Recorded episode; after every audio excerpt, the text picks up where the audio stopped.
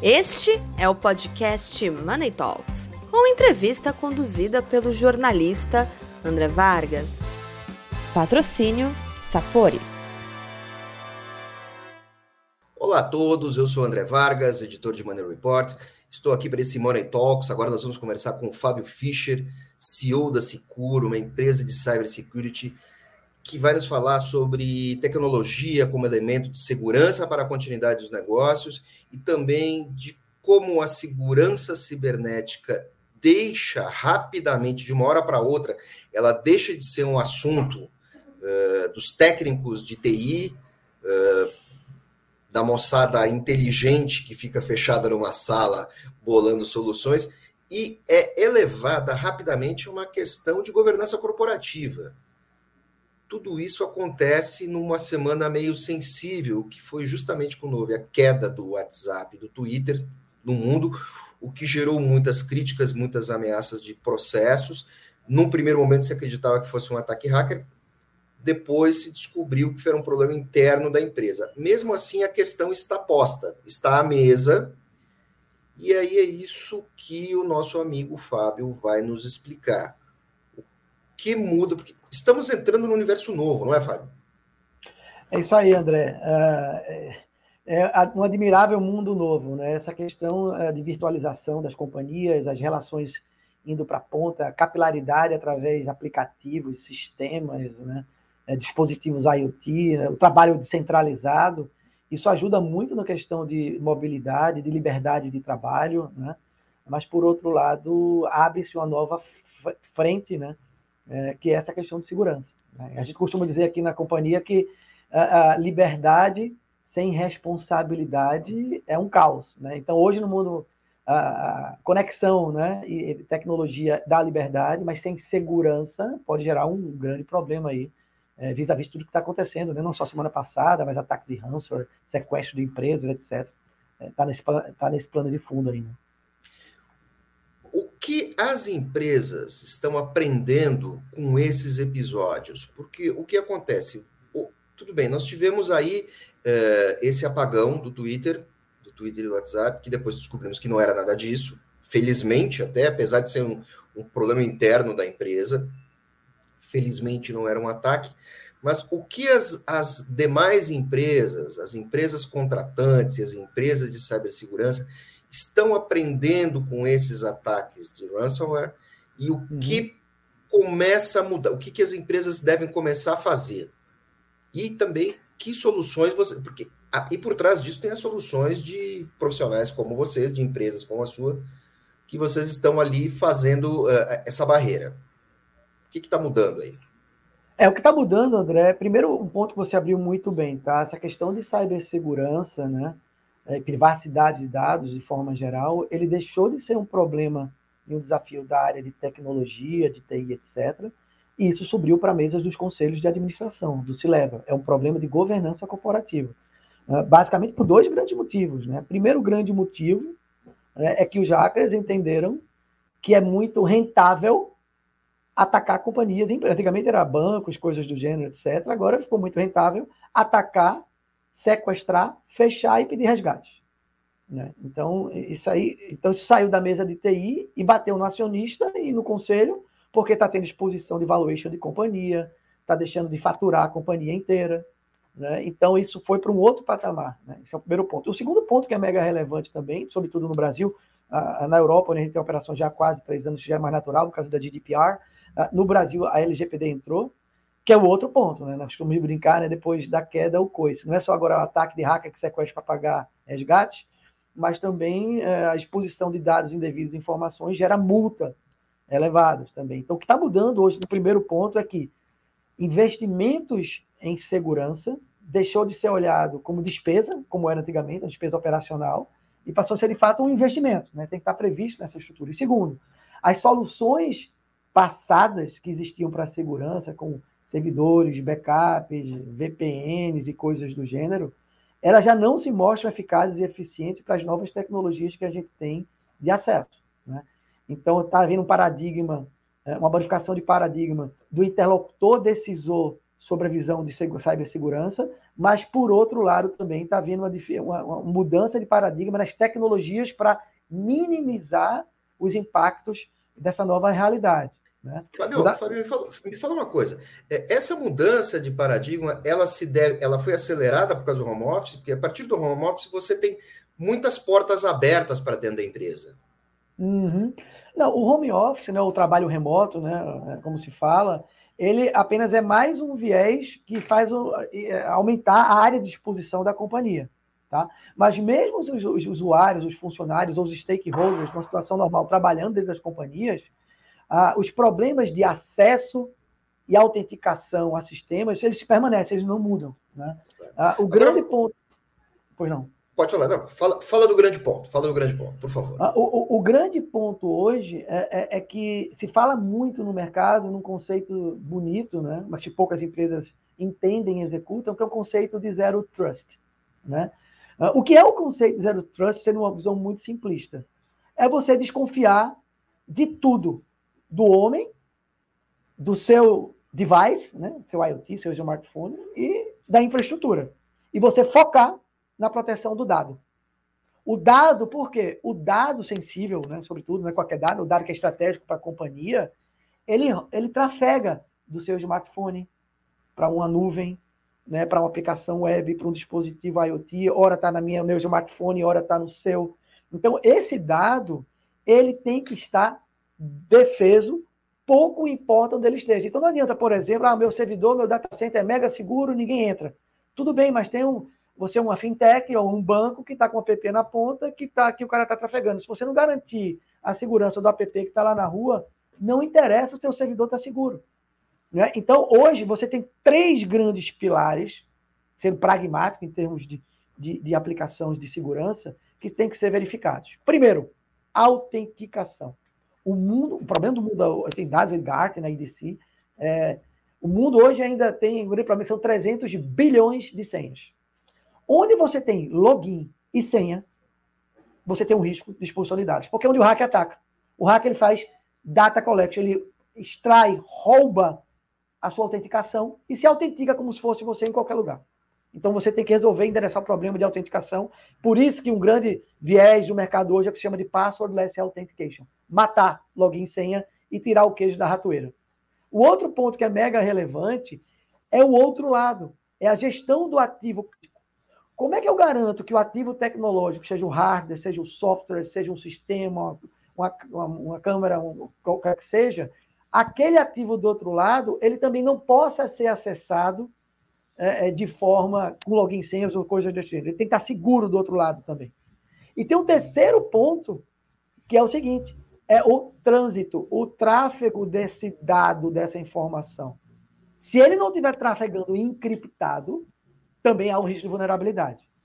Né? Então, hoje, as grandes companhias estão, de fato, olhando o conceito de zero trust, ponta a ponta. E um outro conceito que está muito em voga hoje é a questão do, do privacy by design. Ou seja, ao desenvolver um aplicativo, a desenvolver um smartphone, a desenvolver, por exemplo, um IoT device ou um sistema, os desenvolvedores já estão colocando embarcados dentro dessa característica, através de SDKs, APIs, esse modelo que garanta autenticação sem senha, encriptação de dados na origem e tráfego encriptado da origem.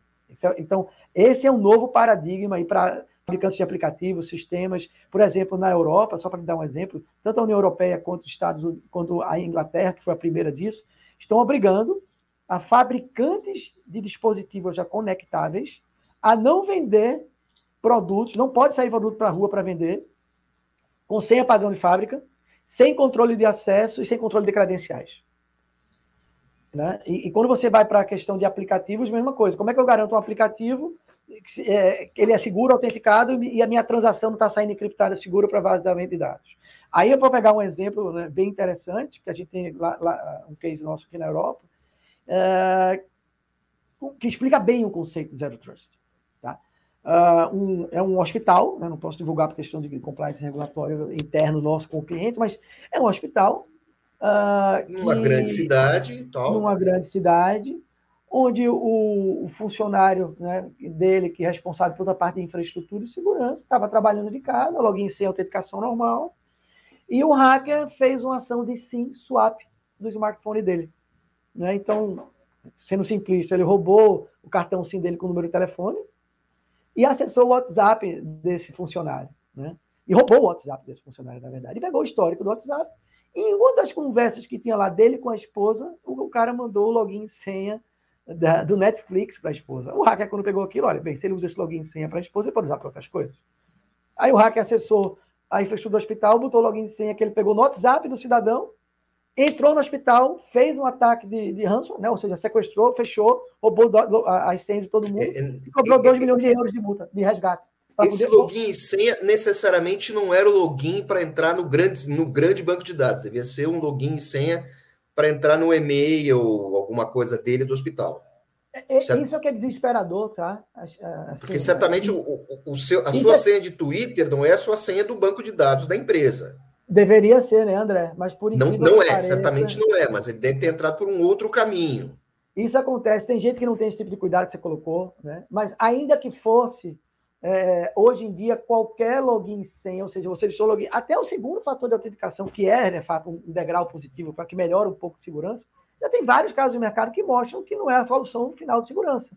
Porque nada mais é um pacote de dados, uma informação que vai vir para cá, para cá, o hacker que está hackeando, ele pega aquilo e se autentica.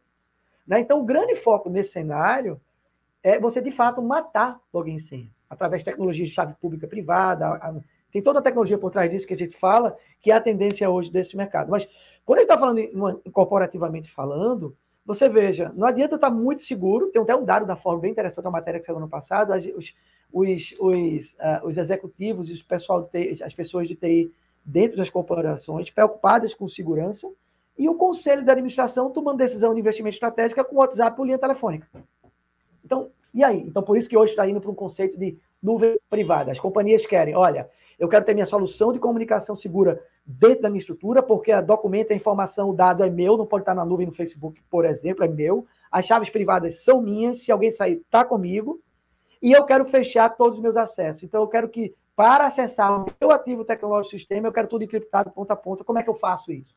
Então, esse é, um, é, é, é, é a grande bola da vez, a discussão que a gente está tá acompanhando no dia a dia de, desse mercado. Né? E aí, a realidade fática é mais pródiga do que eu possa falar. Né? Vocês, aqui pegando só o Brasil como exemplo, as empresas brasileiras, gente viu Fleury, JBS, Renner, é, Gol, assim, todo dia, toda semana sai isso. Por quê? Porque enquanto a autenticação é feita baseada em algo só informacional, como login sem é o segundo fator de autenticação, você tem uma vulnerabilidade muito grande para esse tipo de acesso. Né? E outra coisa, tá, André? Qual a solução? É... Qual a solução temporária? Porque essas soluções elas, elas caducam com o tempo, né? O, o, o invasor ele, ele, ele cria outra solução para ele. É, assim, hoje, hoje, o estado da arte hoje que a gente está vendo para agilidade disso é, primeiro ponto, retirar de cena qualquer tipo de autenticação a sistemas ativos tecnológicos que seja baseado em chave, em login senha. Isso aqui é, é, é por quê? Tem dado, tá? 82%, 81% das fraudes vêm por causa de roubo de credencial. Tá? 81%. Depois passo os dados aí, a fonte toda lá. Uhum. E as ações de, de, de ransomware, 52% dos ransomware vêm através desse tipo de fragilidade. Então, se você tira da equação essa, esse primeiro grande problema de roubo de credencial, você aumenta em muito o seu nível de segurança, tá? E, uh, e, existe, no caso da Cicu, por exemplo, nesse caso, é, é, isso que a gente faz hoje dentro das companhias, né? A gente entrega uma solução através de aplicar SDKs, é, tem uma tecnologia que o cara pode integrar com o seu próprio app, ou é uma plataforma cloud no HSM integrada com o sistema dele, que a gente consegue, em coisa de 10, 15 dias, matar toda a utilização do login da companhia e encriptar os dados da origem para aquele trafego encriptado. E aí você tem um problema da Lei Geral de Proteção de Dados, que pode ajudar as companhias, é que diz o seguinte: dados anonimizados não são passíveis de multa pela LGPD. Então, se a gente dados, consegue dar desculpe, uma... em português, desculpe, dados anonimizados. Dados anônimos. Dados é, anônimos. A LGPD diz o seguinte: se, se o dado que foi vazado ou roubado ele é anonimizado, ou seja, ele não é passível de vincular ninguém, né, a cliente, o que, que seja, a empresa está resguardada do ponto de vista geral de proteção de dados. Então, como é que você faz isso? Encriptando, encriptando o pacote de dados que está trafegando dentro dessa estrutura. Então, hoje já existe no mercado, e a gente trabalha com isso, soluções que são plug and play, integráveis, que você consegue é, colocar camadas de autenticação a nível de aplicativo, é, é, criar uma estrutura cloud para o cliente, onde ele, ele pega todos os sistemas, máquinas, equipamentos, servidores, os ativos tecnológicos dele, cancela todas as estruturas de senha, acesso via login e senha, e coloca acesso somente através de modelos de autenticação sem, sem, sem login senha que eu te falei. Então, eu posso ter um app na minha mão, como é o meu caso aqui hoje, quando eu trabalho, tá? só para dar um exemplo. A nossa companhia eu tenho mais de 40 é, é, sistemas e, e, e, dispositivos conectados para o trabalho da companhia RP, câmeras, servidores, máquinas virtuais. E a gente matou todo o acesso. Então, eu, para trabalhar em qualquer lugar do mundo onde eu vou, eu abro uma, uma plataforma web minha. A única coisa que aparece na entrada é um QR Code. E eu tenho uma chave privada, encriptada, dentro do meu smartphone, única no mundo, com minha biometria, que eu autenticar nela, eu faço todo o processo de troca de chave pública privada, enfim, né, essa questão tecnológica seja, mais profunda, e acesso tunelado, encriptado, todos os meus ativos.